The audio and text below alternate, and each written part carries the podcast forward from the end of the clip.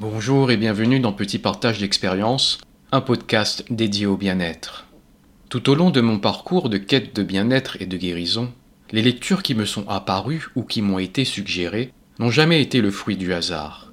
À chaque étape que je franchissais, il y avait toujours un ouvrage qui se matérialisait à côté de moi. Cet épisode intitulé Ces autres à notre origine fait référence au lien transgénérationnel, une théorie, une pratique que je tiens de ma lecture du livre de Natacha Calestrémé, Trouver ma place. Je ne connaissais rien de Natacha Calestrémé quand on m'a soufflé son ouvrage en 2022.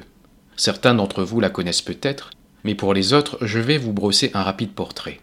L'autrice de ce best-seller est avant tout une journaliste scientifique. Elle possède un CV long comme le bras, a écrit des sujets pour National Geographic, a produit des émissions pour M6, Les Enquêtes Extraordinaires, et a écrit plusieurs romans. Natacha Calestrémé est une cartésienne née. Toutefois, à la suite d'une succession d'épreuves, elle va s'ouvrir à l'invisible, forte de tous ces témoignages de chamans médiums récoltés pendant la production de son émission Les Enquêtes extraordinaires. Pour se sortir de sa très longue traversée du désert, elle va établir des protocoles en lien avec justement les liens transgénérationnels, aussi appelés la mémoire transgénérationnelle. Qu'est-ce que c'est, me direz-vous? Ces autres, à notre origine. Avez-vous déjà remarqué que parfois, lorsque l'on fait tout bien comme recommandé, nous ne recevons pas le résultat escompté? On a beau faire et refaire, rien ne va. Nous n'avons pas encore ce que nous désirons. La pensée affirmative, pétrie de belles énergies et des meilleures intentions, n'est pas parvenue à matérialiser notre souhait. Notre talent, nos capacités, notre savoir-faire si souvent encensé, ne parviennent pas à briser le plafond de verre. Rien ne bouge. Quelque chose semble bloqué, mais quoi? Voici une petite explication du comment du pourquoi des liens transgénérationnels. Les grands hommes de science ont établi que nous sommes plus constitués d'énergie que de matière. Notre être physique est un assemblage d'atomes dont la composition s'avère de 0,0001% de matière et de 99,9999% de vide de non-matière, soit d'énergie. Une célèbre règle de la physique déclare Rien ne se perd, tout se transforme. Dans ce qui nous intéresse ici, je rajouterai tout se transmet. À l'origine de notre existence physique, il y a deux êtres dont le mélange d'ADN fait que nous naissons. Nous sommes le fruit de la rencontre de deux matières enveloppées d'énergie. Nous formons une famille.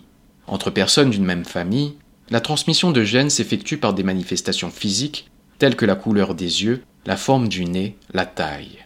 Outre les similitudes physiques, l'on reconnaît souvent les membres d'une même famille à un caractère. Ce trait de personnalité passe d'un parent à un enfant ou d'un grand-parent, tante ou oncle à un enfant. Une remarque est faite parfois Tu tiens ça d'un tel ou d'une telle. Le caractère et la personnalité sont des aspects impalpables, n'est-ce pas? On ne peut pas toucher un caractère, le saisir physiquement, pourtant on en a hérité.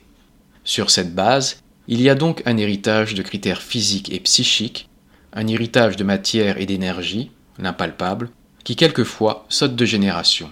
Le corps transmet, l'esprit transmet, et on s'est rendu compte que l'âme aussi. Une nuance d'iris ou de couleur de cheveux est une chose visible, facilement remarquable, notable, et soulignée avec une évidence frappante lors des discussions familiales au sujet de nos aïeux. Une couleur de cheveux saute de génération parfois. Il en est de même pour la couleur des yeux. S'il existe une mémoire du corps, il existe également une mémoire de l'âme.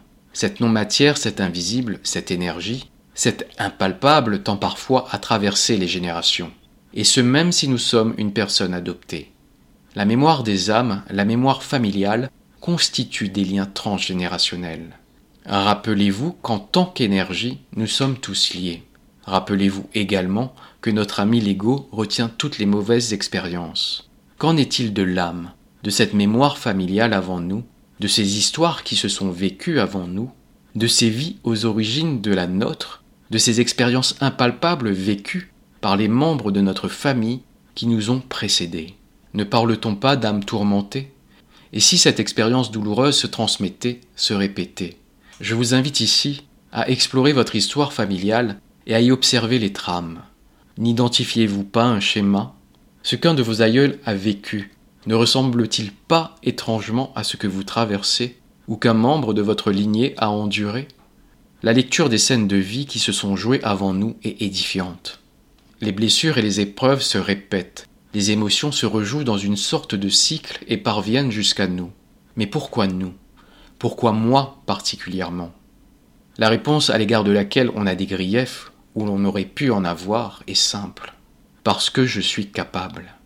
Souvenez-vous de ce qu'on a évoqué dans l'épisode 26. Nous sommes au commencement de toutes les choses qui nous arrivent. Je fais référence au passage Dans ce dernier cas, la parole rassurante que l'on entend la plupart du temps est La vie sait qu'on est capable de surmonter ce qui nous arrive. Ou encore La force qui est en nous serait ajustée dès le départ à ce qui nous attend. L'accord d'âme, la mission d'âme que l'on aurait acceptée, irait-il jusqu'à nous placer en libérateur, libératrice, pour nous et tous ceux avant nous, ainsi que ceux après nous? Cela sonne comme un véritable challenge à l'image d'une épopée antique. Vous sentez-vous capable de relever ce défi?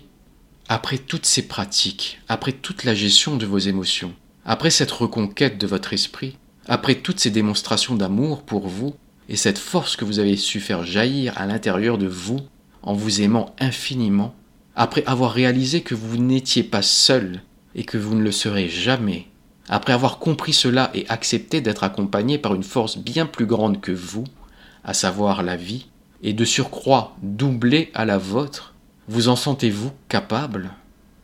La réponse est oui. Dans ce cas, un nouvel effort assorti de patience est exigé. Comme je vous l'avais dit en préambule, il n'y a pas de point final à la quête du bien-être. Entamer ce parcours, c'est avancer encore et toujours. Ce périple est semé de présents chacun encore plus merveilleux que le précédent. Avec cette configuration de vie qui est la vôtre, il vous appartient à présent d'émettre un acte d'amour dépassant votre propre personne. Après avoir tourné votre amour vers vous, vous allez le laisser rayonner pour les autres avant vous et les générations à venir. Si ce que je viens de vous rapporter provoque une résonance en vous, pour la pratique de cet épisode, je vous invite à effectuer des recherches sur l'histoire de votre famille, chaque famille détient des secrets bien gardés, certains déjà dévoilés, d'autres tus ou ignorés. Et il est également possible que vous n'ayez au départ aucune piste. Mais je tiens à vous rappeler que nous ne sommes pas seuls. À présent en chemin, une force plus grande que nous nous accompagne. Pour la petite histoire, lorsque j'ai effectué ce travail transgénérationnel, je me disais qu'il m'était impossible de connaître l'histoire de mes ancêtres, notamment ceux qui ont précédé mes grands-parents. Bien que ce constat n'était pas une demande formulée directement à cette force plus grande que nous, quelques jours plus tard, une amie m'a contacté, alors que nous étions en mode silence radio depuis trois semaines, à cause d'un désaccord. Et sans aucun préambule, elle m'a balancé des liens internet sur mes ancêtres. Une sacrée synchronicité, alors qu'elle ignorait que j'entreprenais ce voyage. J'ai eu alors accès à de très nombreuses archives généalogiques des documents militaires évoquant les caractéristiques physiques, les maladies, le contexte de l'époque. De fil en aiguille, j'ai réussi à brosser le tableau de la vie de mes aïeux, de leur métier à leurs blessures profondes, de leurs joies et de leurs nombreuses peines. Toutes les informations sont utiles au transgénérationnel, les dates de naissance et de décès, les dates de mariage, les prénoms, les métiers, la place dans la fratrie.